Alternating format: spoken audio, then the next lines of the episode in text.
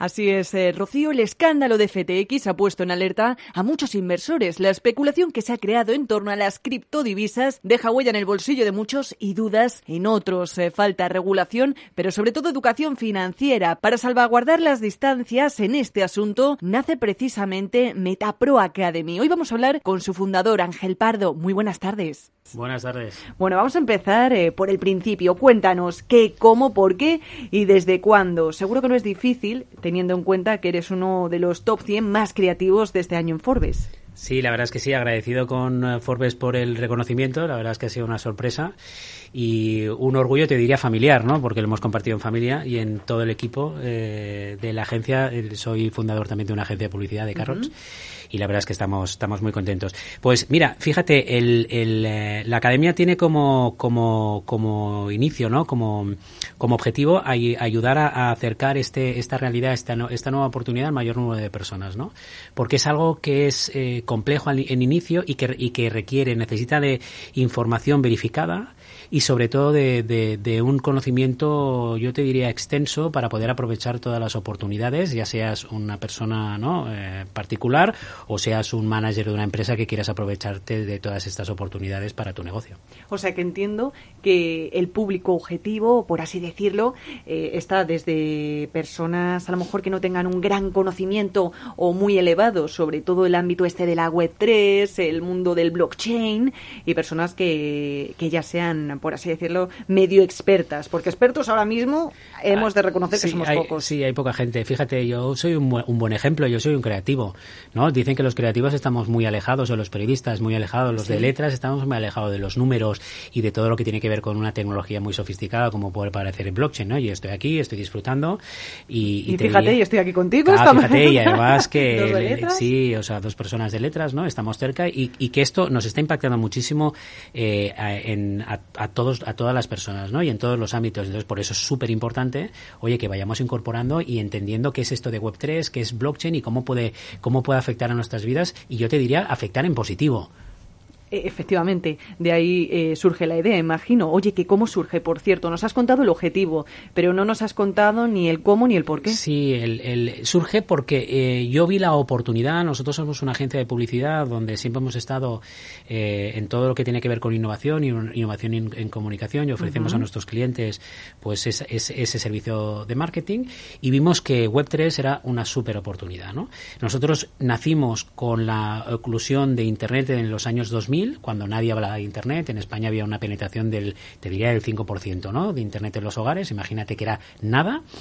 Eh, y ese fue nuestros inicios. Vivimos toda la evolución de esa primera web, de, esos inicios. Y luego eh, nos vimos que venía todo el tema de la web 2, lo que entendemos, lo que sabemos hoy por las redes sociales. Nos convertimos en expertos, ofrecimos a nuestros clientes eh, ese, conocimiento para que ellos pudieran aterrizar de una manera responsable en este nuevo entorno y aprovechar aprovecharlo. Y ahora estamos viendo, desde el 2019 vimos que venía otra gran revolución que te diría que es un hiper tsunami, nada visto hasta la, hasta, hasta la fecha, y que evidentemente eso lo va, eh, lo va, va, a impactar en todo, en todos los ámbitos, en todos los sectores, que es la web 3.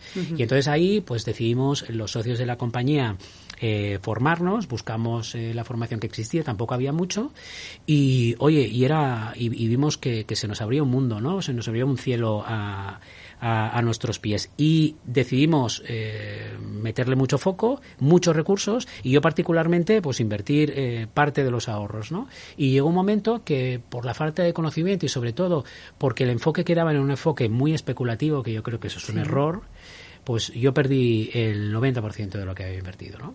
Entonces fue un golpe fuerte, la verdad. Em, afortunadamente me repuse rápido porque, bueno, porque cada uno tiene sus capacidades, ¿no?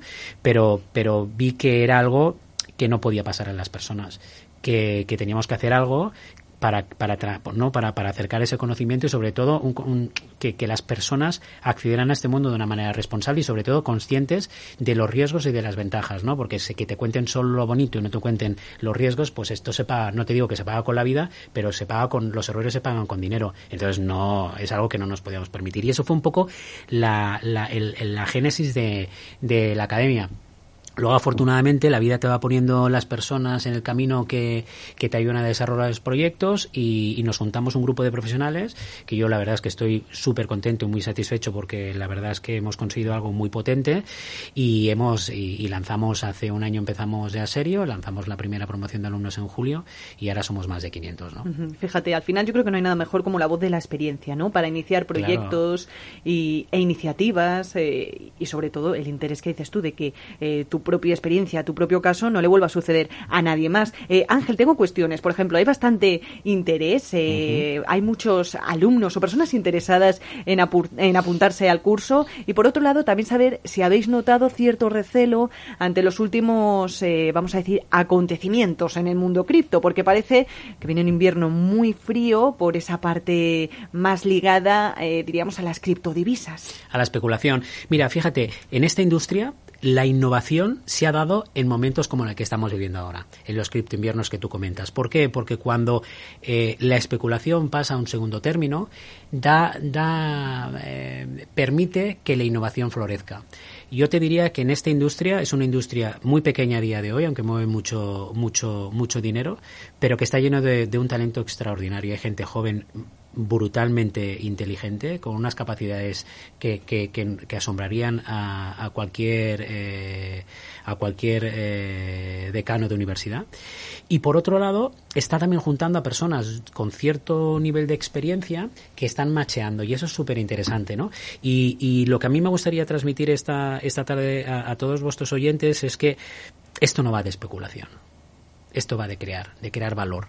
Y que tenemos la gran oportunidad eh, histórica de, de, de, que, de que cualquiera que quiera tenga la opción, tenga la posibilidad y el acceso a crear algo grande. Que esto no se había dado nunca en la historia, siempre habías tenido que tener pues capital detrás, apoyo, y ahora con el talento y con y como estamos hablando de una tecnología de código abierto, lo que yo pueda innovar, tú en cualquier momento lo puedes ver, innovar sobre mi innovación. Y entonces eso hace que la industria, ¿no? que la tecnología vaya súper rápido y que cualquier persona con ganas y con cierto no cierto conocimiento pueda pueda llevarlo a cabo. Oye, Ángel, qué tipo de titulación aporta Meta, MetaPro Academy? Y sobre todo, ¿a quién va dirigida? ¿no? Porque mmm, sí que es cierto que hemos hablado, hemos comentado antes, que puede ir a un perfil más profesional, más formado, y a otro a lo mejor que no tenga tantos conocimientos. Imagino que hay diferentes tipos de titulaciones. Sí, mira, yo te puedo explicar los alumnos que a día de hoy tenemos, ¿no?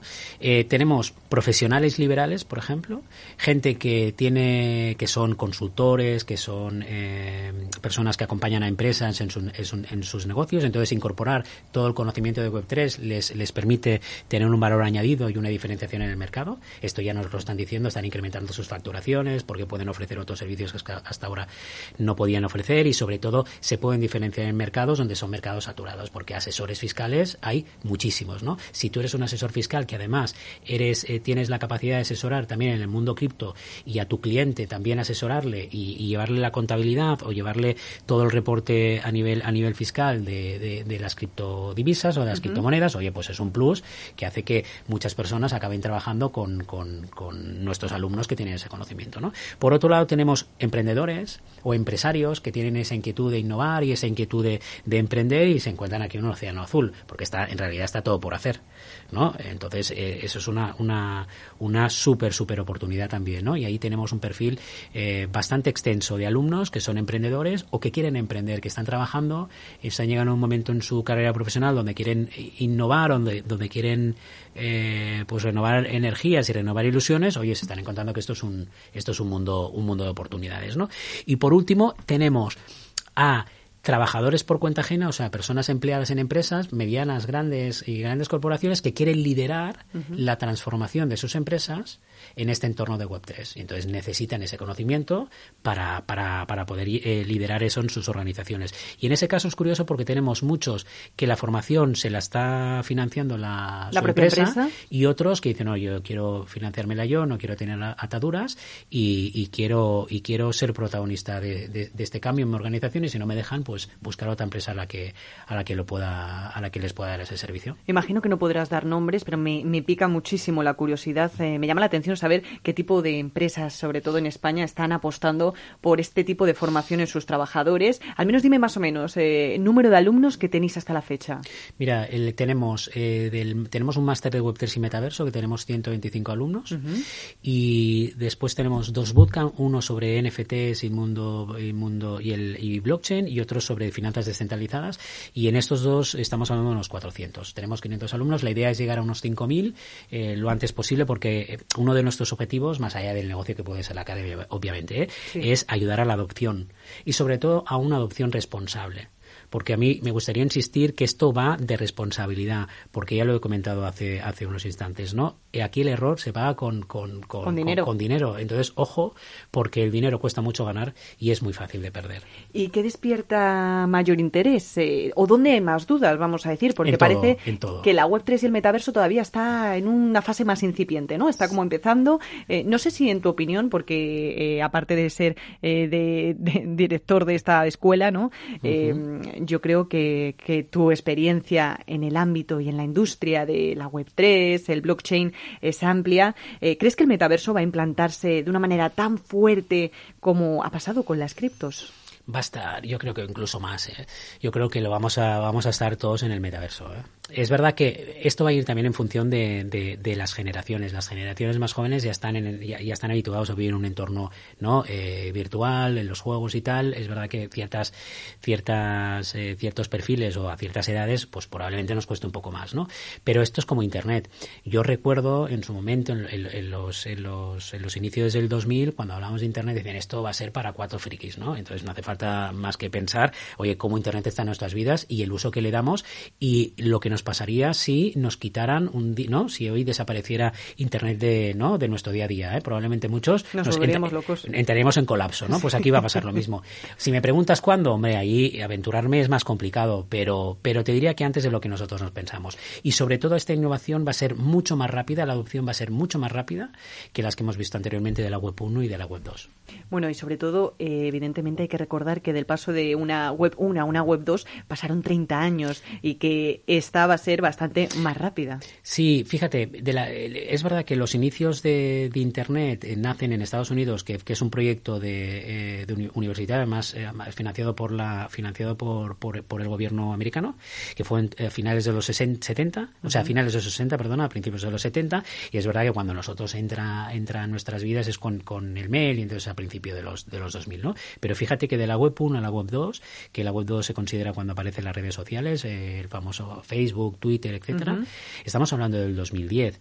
Yo recuerdo con la agencia, vemos a los clientes que eran que los, los, los más ¿no? los más ávidos de innovación que te pedían ya campañas en esos entornos, te decían, bueno, pero es que esto va a tardar mucho en que sea en que sea universal, ¿no? Pues fijaos, ahora es que los niños hay, que frenar a nuestros hijos, ¿no? Que con 8 o 9 años ya te están pidiendo, ya están picando a la puerta de las redes sociales, ¿no?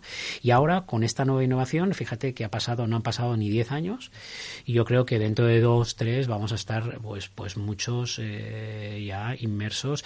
Y además fíjate yo lo veo en la agencia no nosotros cada día tenemos peticiones de clientes de grandes clientes que nos piden ayuda y nos piden asesoría para ver cómo pueden aterrizar en este nuevo entorno y cómo pueden aprovechar las oportunidades no hemos hablado del metaverso pero también tenemos que hablar de las de los NFTs no de los de los tokens no fungibles no que es una representación digital eh, de, de, un de, de un activo físico digital único no y eso va a transformar todo o sea, NFTs van a ser eh, un contrato de alquiler, el contrato nuestro de trabajo, una póliza de seguros, una hipoteca, eh, la propiedad de nuestro, de nuestros, de nuestros pisos, cualquier cosa que sea, que, tenga la necesidad de ser única, va a estar representada por un NFT. Entonces, imagínate cómo eso no va a impactar. Y ahora la gente se piensa que los NFTs son unas imágenes que se venden por internet a unos precios desorbitados de gente que está loca y que no entiende el valor de las cosas, ¿no? Totalmente. Ahora somos los nuevos frikis de esta era de Internet. Eh, Ángel Pardo, muchísimas gracias por acompañarnos hoy en Capital Radio. Muy interesante. Estaríamos eh, mucho tiempo más hablando sobre todos estos aspectos, eh, pero bueno, por ahora es lo que nos toca y veremos qué pasa, a ver si se cumplen tus presagios y de aquí a dos o tres años vemos un poco más lo que es la estructura y el futuro del metaverso. Gracias, Ángel. Muchísimas gracias por invitarme. Buenas tardes.